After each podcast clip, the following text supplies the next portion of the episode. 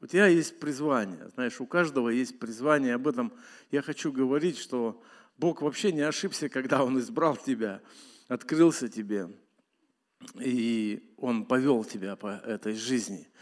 Знаете, в служении пастора есть разные моменты в жизни, как и у каждого из вас, знаете, и вот так бывает, ну я сейчас все про себя, так бывает, знаете, что вот, а, а, овечки у пастуха, да, это же образ пастуха, вот они бывают разные, знаете, бывает среди них кто-то бодливая попадается какая-то, знаете, она там бодается, непослушная, бывает, вот она там брык-брык там, бывает стричься не хочет, там заросла вся, ее надо, значит, подстричь, кто-то отбивается от стада, ее надо там искать, кто-то там вот э, не любит, там, значит, другую овечку, она ее бодает.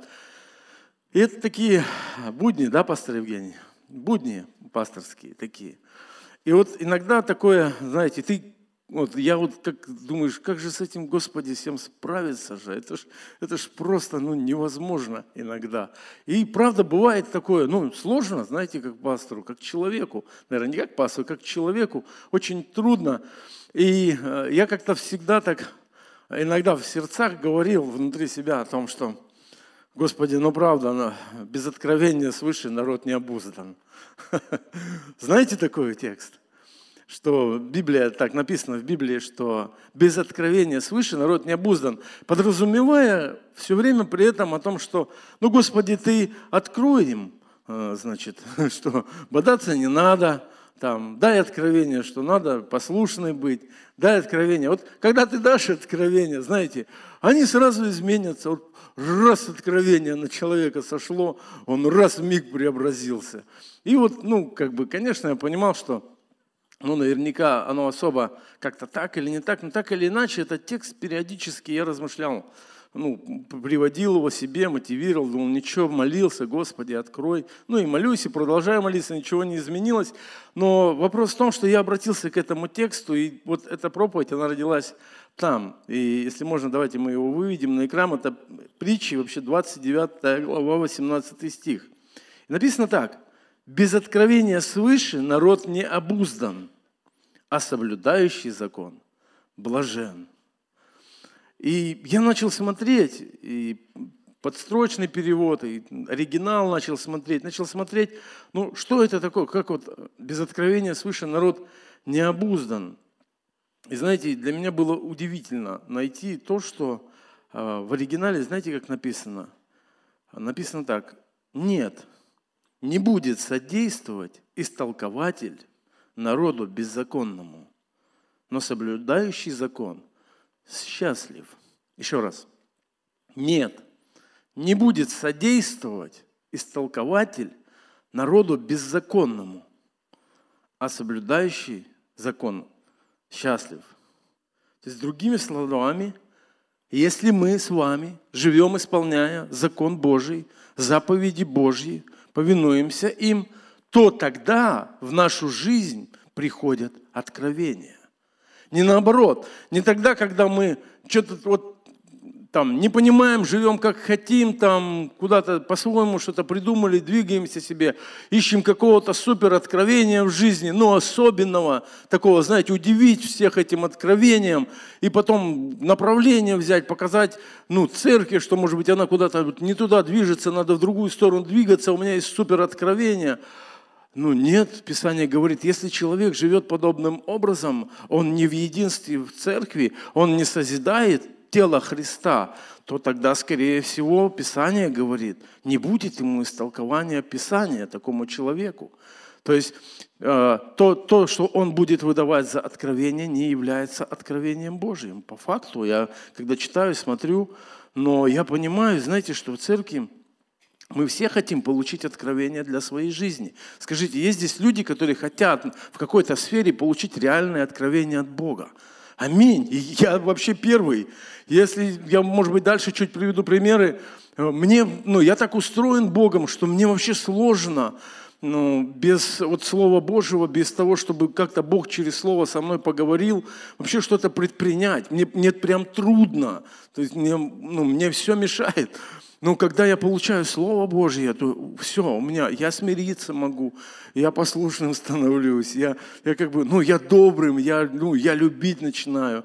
У меня получается все с Богом, я отпускаю какие-то моменты свободно, вообще все, я, я с Господом, понимаете? Я думаю, ты так же. И мы все хотим этого по-настоящему. И получается, Слово Божье говорит о том, что это происходит тогда, когда ты послушен заповедям. Там в Ветхом Завете это закону написано. Но сегодня, я думаю, это то, что Дух Божий говорит к церкви, то, как двигается церковь, тело Христово, потому что это институт Бога на земле. Это церковь. Ничего нет другого, потому что апостол Павел пишет в послании, что церковь – это что? Столб и утверждение – истины. Аминь. Понимаешь, это же знаешь как, это не про кого-то там на улице, это не где-то вот кто-то, это ты и я, понимаешь? Это мы с тобой находимся в теле Христа, это мы с тобой порознь члены, а вместе тело. И это мы с тобой в Иисусе Христе являемся столбом и утверждением истины для этого мира. Аминь. Ты не просто там вот человек, Понимаете, это церковь. И вот когда мы движемся вместе с церковью, вместе с телом Христом, туда, куда Дух Божий направляет сегодня наше конкретное поместное собрание, и находясь в этом движении, как я сегодня понимаю, я буду в этой проповеди показывать из текстов Священного Писания из своей жизни, я понимаю, я получаю откровение для своей жизни – в том направлении, куда я двигаюсь конкретно, либо в служении другим людям, либо еще ну, в какой-то сфере, где я ревную. И каждый, я думаю, из нас ревнует о дарах духовных. Не знаю, в последнее время достаточно разговоров, хороших я в плане имею в виду разговоров о том, что хотелось бы, вот, чтобы у нас служение пророчества было. Э, хотелось бы, чтобы вот дары раскрывались ну, вот под подобные разговоры, что, а какой дар от церкви, да, а исцеление, где вот, ну, чтобы происходило побольше, а пробуждение мы ревнуем с вами, а об истолковании каком-то ревнуем. Мы часто разговариваем на совете, сны бывают, Бог показывает, мы пытаемся истолковать их, ну, общаемся между братьями и сестрами. Я думаю, в домашних группах также происходит. Я думаю, мы, мы правда ревнуем, мы правда пытаемся понять это. Но вот вопрос, знаете, и такие вопросы есть, почему, э, значит, нету, например, таких ярких проявлений в церковь, что-то может быть не так с церковью, что-то может быть, ну, вот такие разговоры тоже бывают. Но когда я задумался, и мы тоже общались не так давно, вопрос, знаете, какой? Я, когда о себе думаю, я думаю, а мне зачем? Ну, вопрос простой, банальный. А тебе зачем? Дары-то. Понимаете? Вот он как бы банальный, правда? Но на него ответить надо. Себе прежде всего. Тебе зачем дары-то? И вот когда мы смотрим в Писание, знаете, я вижу один очень, ну, первое, давайте я усугублю, ну, не очень хороший пример, скажем так, пример с Саулом. Я думаю, что большинство знают историю эту. Тогда в Израиле не было а, царя, но народ захотел царя, как у других народов. Еврейский народ, у которого был живой Бог, у которого был прекрасный пророк Самуил, захотел царя, приступил к пророку и сказал, вопроси Бога, пусть дай нам царя, дай нам царя, хотим царя. Там и разная история. И вот Бог, говоря уже тогда с Саулом, он говорит, дай им царя, они не тебя, они меня отвергли.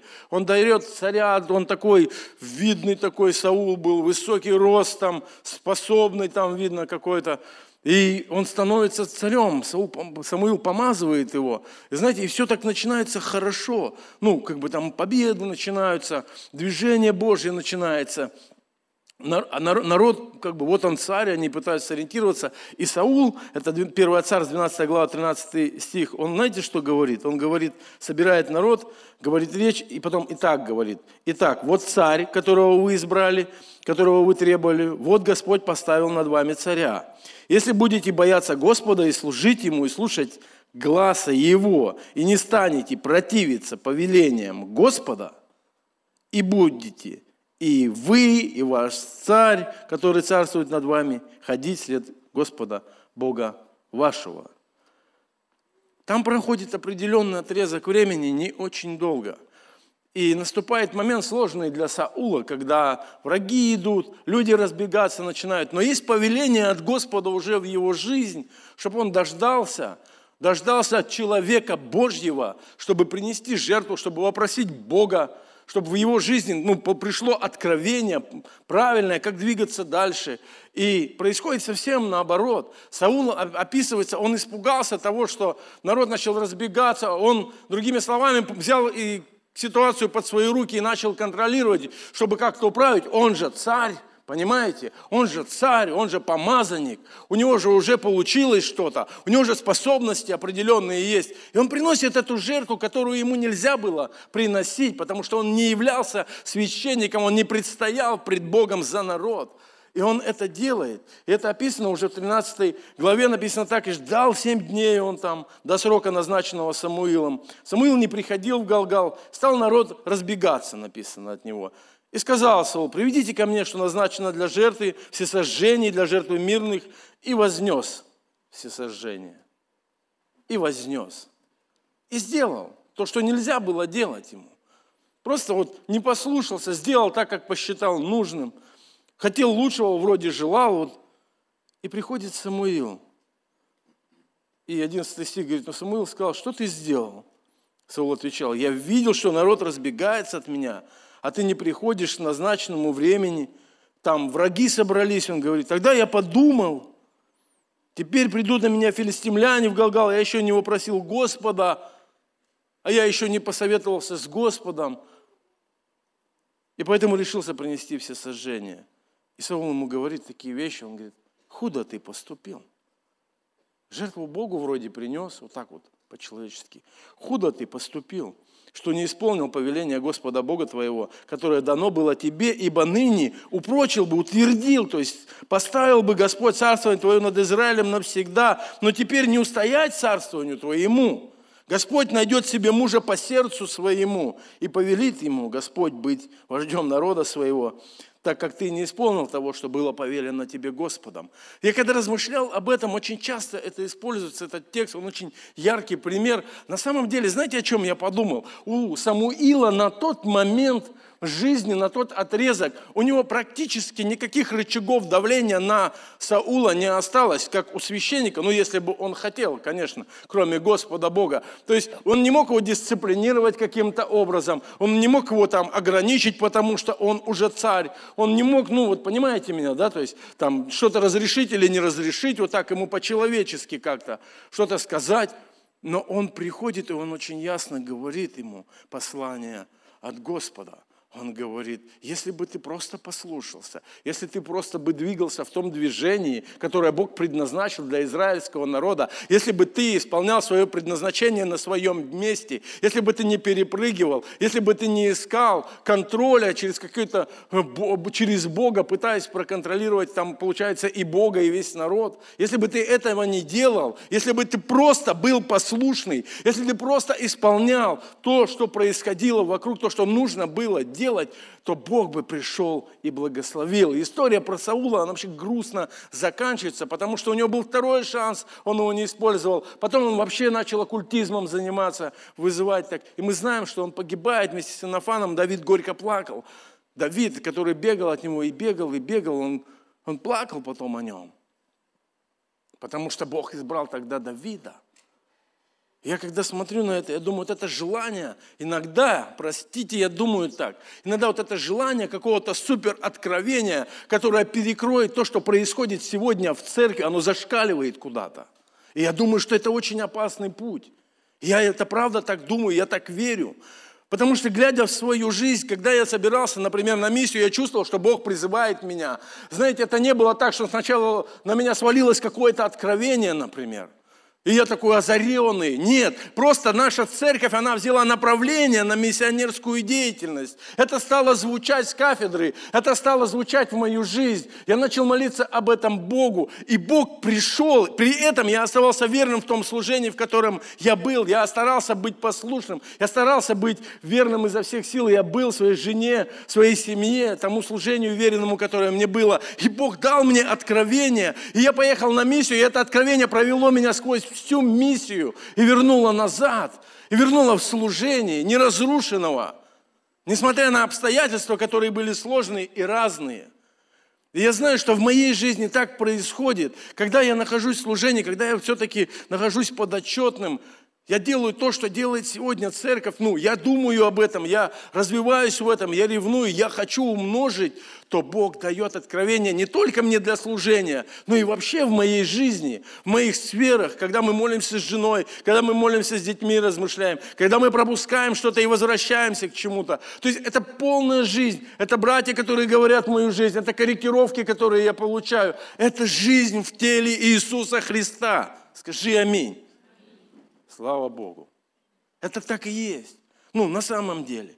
И знаете, 1 Коринфянам Павел говорит интересные моменты. Потрясающий стих. 1 Коринфянам 12.31. Он говорит, ревнуйте о дарах больших, и я покажу вам путь превосходнейший. Аллилуйя. Ревнуйте о дарах духовных, и я покажу вам путь превосходнейший. Что это значит? Это значит, уже идут каким-то конкретным путем, уже что-то происходит конкретное в жизни. Он говорит о том, что он покажет эффективный путь, лучше, превосходнейший. Если вы будете ревновать, лучший путь открывается тем, кто пределе. Простите, кто ревнует.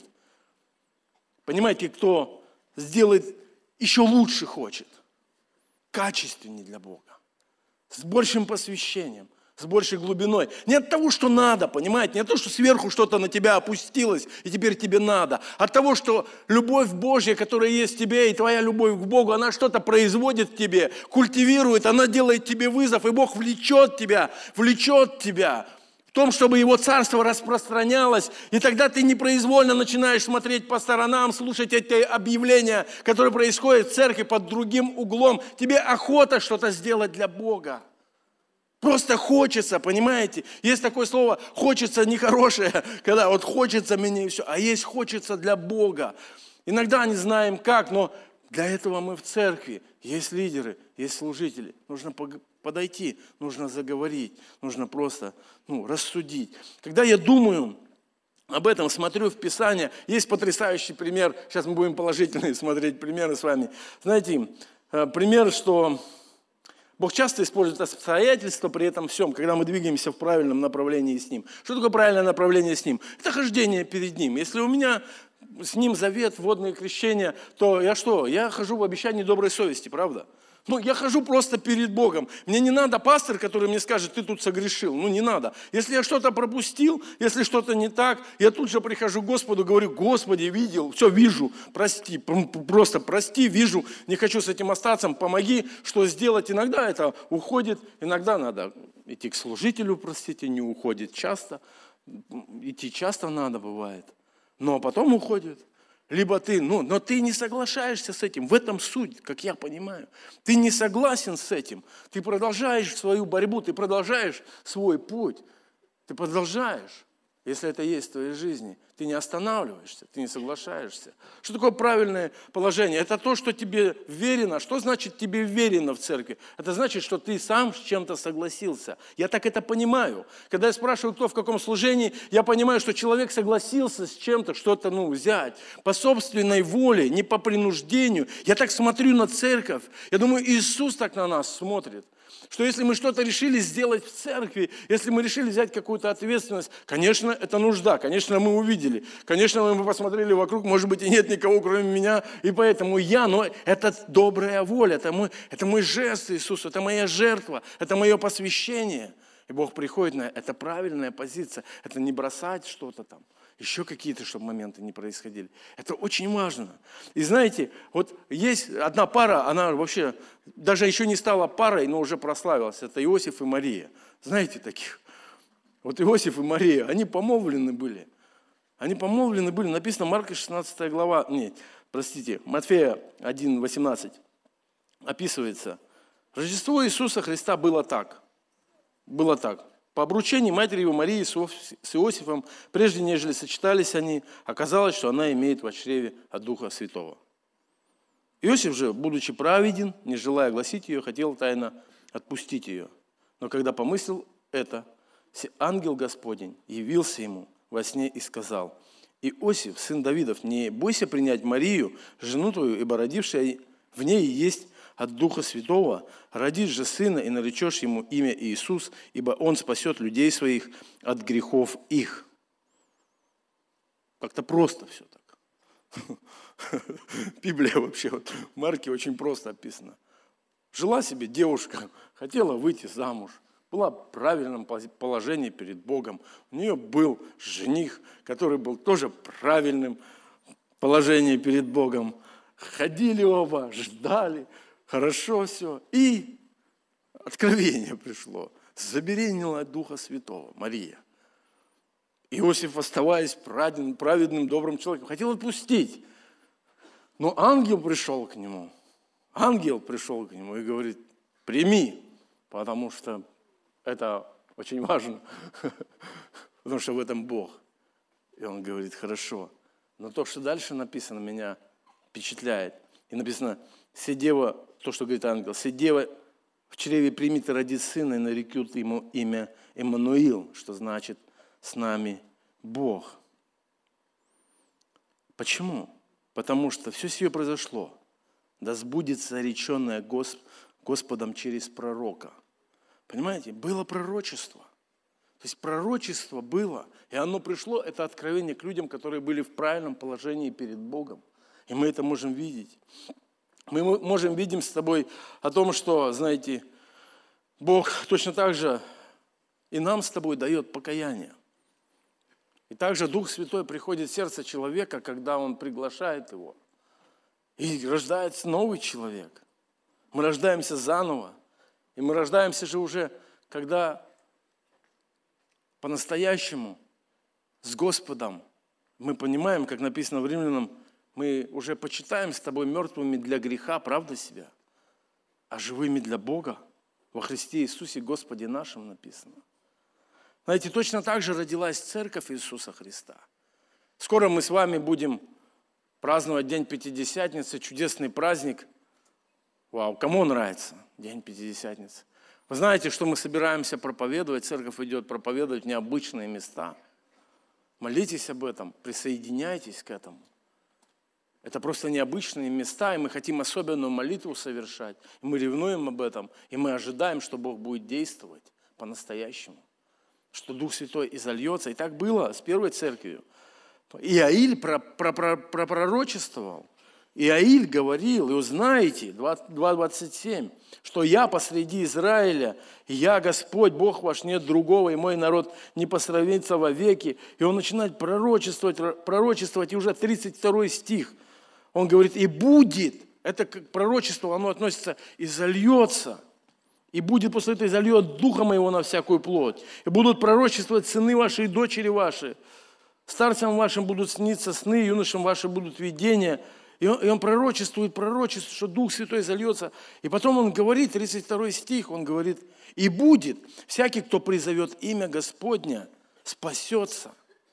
Ибо на горе Сионе и в Иерусалиме будет спасение, как сказал Господь, и у остальных, которых призовет Господь». То есть сначала было пророчество о церкви. Начало, вначале люди, которые жили в правильном положении перед Богом, пророки того времени, их вообще было не так много, не так много людей тогда, жили в правильном положении перед Богом, чтобы Он использовал их. Но Бог приходит, и Он дает это пророчество, пророчество пророку за столько времени. О чем? О начале церкви Иисуса Христа на земле. И когда мы уже читаем с вами в Деяниях, когда было излияние Духа Святого, Дух Святой сошел, и Петр проповедовал свою первую проповедь. В этой проповеди, первой своей, он ссылается именно на это пророчество. Он говорит именно об этом пророчестве, когда Дух Святой сошел, мы будем говорить об этом. Я не буду сейчас подробно останавливаться. И люди вокруг, что они подумали? То есть, глядя на апостолов, они подумали, что они просто напились, что они просто пьяны. Они говорят, так они пьяны просто. И Петр говорит, мы не пьяны, но вот что произошло. И он начинает говорить. И он начинает говорить, Деяние 2, там 14 вместе с 11, возвысил голос, начинает проповедовать. И он повторяет это пророчество Иаиля. И 21 стих, я не буду все читать. Он говорит, повторяет его, он говорит, и будет всякий, кто призовет имя Господня, спасется. О чем мне это говорит? Послушай, любое пророчество, любое пророчество, оно направлено на спасение людей. Любое пророчество, оно направлено на подъем и созидание церкви, тела Христа. Любое пророчество, оно направлено на то, чтобы ты собирался Иисусом. Любой, любой дар другой, он направлен на то, чтобы Церковь Божья созидалась, а не разделялась, а не разрушалась. И мы видели результат этого всего в Деяниях уже в 37 стихе написано, люди, которые слышали это, умилились сердцем. Слыша это пророчество, которое активировалось, которое прямо сейчас, оно начало жить, оживать. Что нам делать, мужи, братья? Петр же сказал им, покайтесь и докрестится каждый из вас во имя Иисуса Христа для прощения грехов и получите дар Святого Духа. Аллилуйя! Мы любим Тебя, Дух Святой. Дух Святой господствует в церкви. Дух Святой господствует в наших сердцах. И получите дар Святого Духа. И люди покаялись. И написано, три тысячи человек это было. Разом. Три тысячи человек. И нам, знаете, как детям Божьим, как церкви Божьей, нужно, правда, ответить на один очень важный вопрос. Чего я хочу на самом деле? Вот по-настоящему, чего я так сильно хочу? В чем смысл жизни моей на этой земле? Знаете, вот эти вопросы, на первый взгляд, философские, но уже в Господе они действительно должны быть отвеченными нами самими на наши внутренние вопросы. Куда мои ресурсы уходят? Куда утекает твое время? Я не буду смешную историю рассказывать, которая сегодня утром там произошла, но смешное, там опять время перепутал. Понимаете, куда утекает время? Не знаю, моя жизнь в последнее время, мне, у меня такое чувство, что я хочу каких-то восемь жизней прожить. Мне так хочется много всего сделать с Господом и для Него. Правда. Я понимаю, даже тут просто жизнь, я ограничен. Мне так или иначе придется делать выбор. Мне придется пересматривать в своем жизненном пути приоритеты. Так или иначе, потому что это главный вопрос в моей жизни. Это мое время, это мое здоровье, это моя семья, это мои финансы. Где все это сегодня? Где у тебя все это сегодня? Как приоритеты расставлены? Потому что если я ну, хочу жить жизнью в откровении Божьем, чтобы оно пришло в мою жизнь, то ну, реально получать. То мне нужно сегодня ну, просто жить жизнью церкви. Не быть в стороне от этого. Мне реально надо понимать, что Бог сотворит, Он, он, он говорит, я создам церковь свою, и врата ада не одолеют ее. Это в церкви происходит. Дары в церкви раскрываются. Это для церкви созидается все. И в Ефесянам мы можем читать это с вами. Я хочу побольше взять время для этого текста. Всем известно, но апостол Павел пишет, он говорит, каждому из нас дана благодать по мере дара Христова. Церковь, я попрошу вас, давайте вместе скажем, каждому из нас дана благодать по мере дара Христова. Это священное писание, дорогие.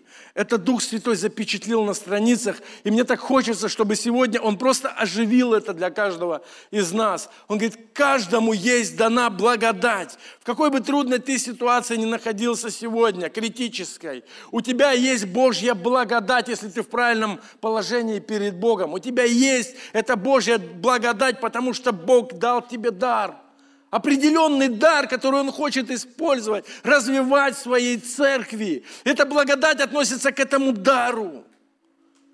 Для того, чтобы, несмотря на все, что происходит в твоей жизни, это суматошное время, это суетное время, давление, которое происходит, ни на что не смотря, этот дар, он раскрылся. Ты не просто бы хотел о нем, ты не просто бы ревновал, но ты бы двигался в этом направлении, ты бы делал что-то, ревновал, и благодать придет, и ты пройдешь через то, что ты сегодня проходишь, потому что Бог это говорит.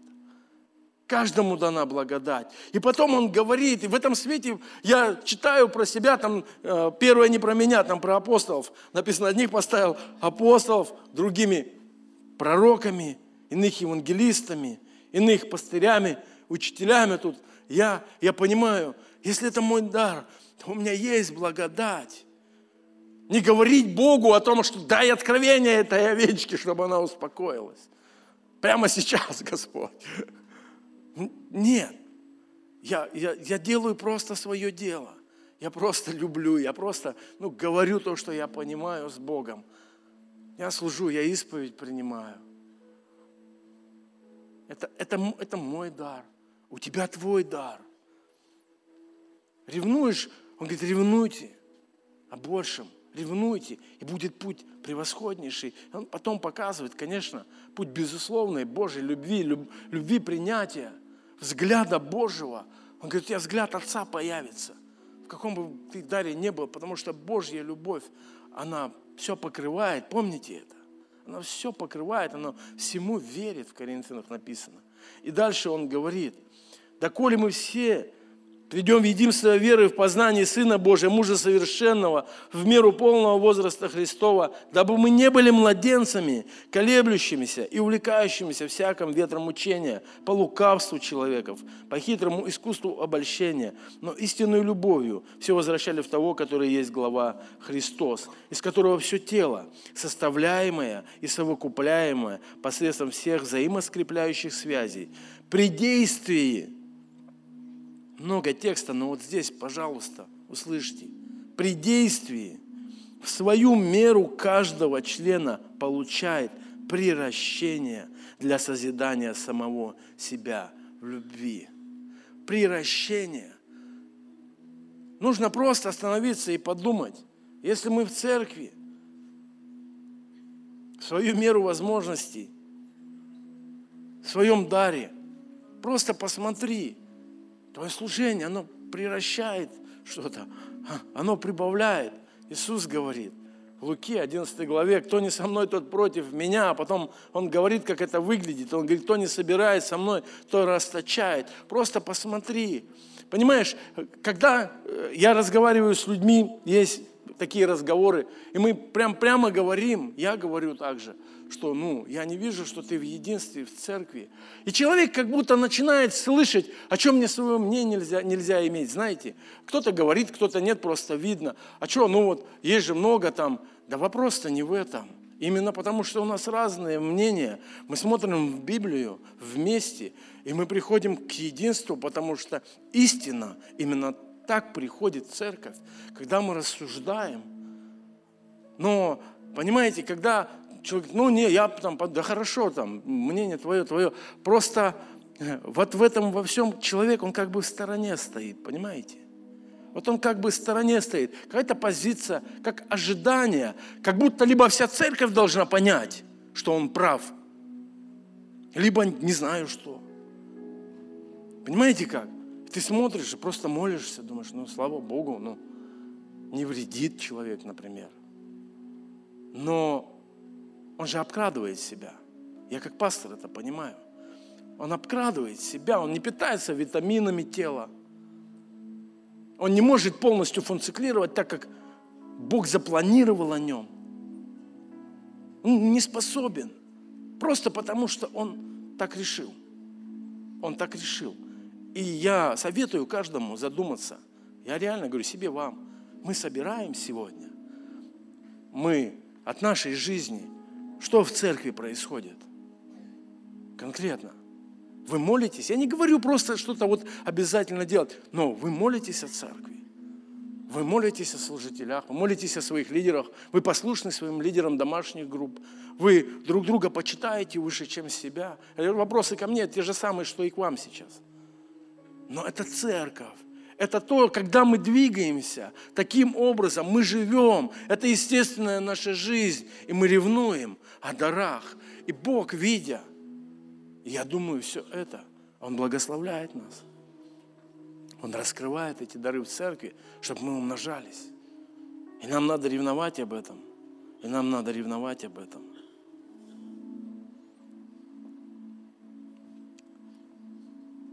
1 Коринфянам, потрясающий стих. Ревнуйте о дарах больших, и я покажу вам путь еще превосходнейший.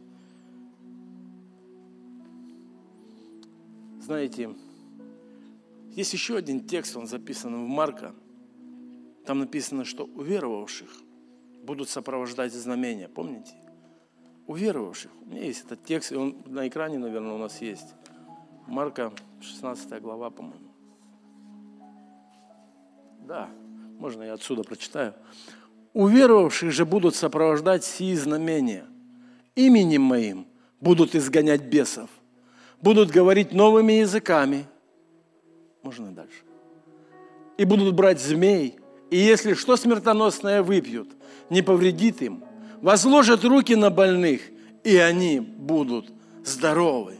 Аллилуйя. Но перед этим, самый первый стих, который у вас есть, поставьте его, пожалуйста. И сказал им, идите. Ничего больше. Идите по всему миру. Идите. Движение, действие. Идите и проповедуйте Евангелие. Я не знаю, как ты, я ясно понимаю, как Бог движет сегодня нашу поместную церковь в вопросе достижения этого мира, в вопросе евангелизации.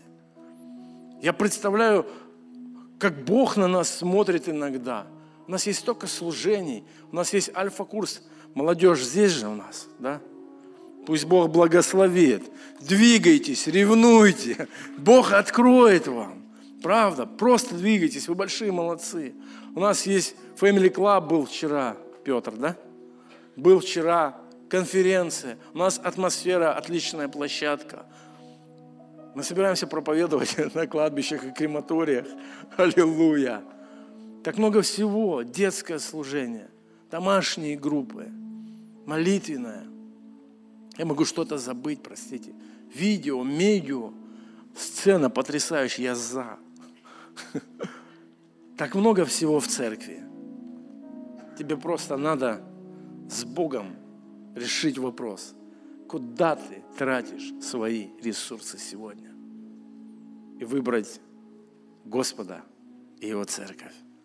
Данный аудиоматериал подготовлен и принадлежит местной религиозной организации христиан веры евангельской пятидесятников «Церковь Завета».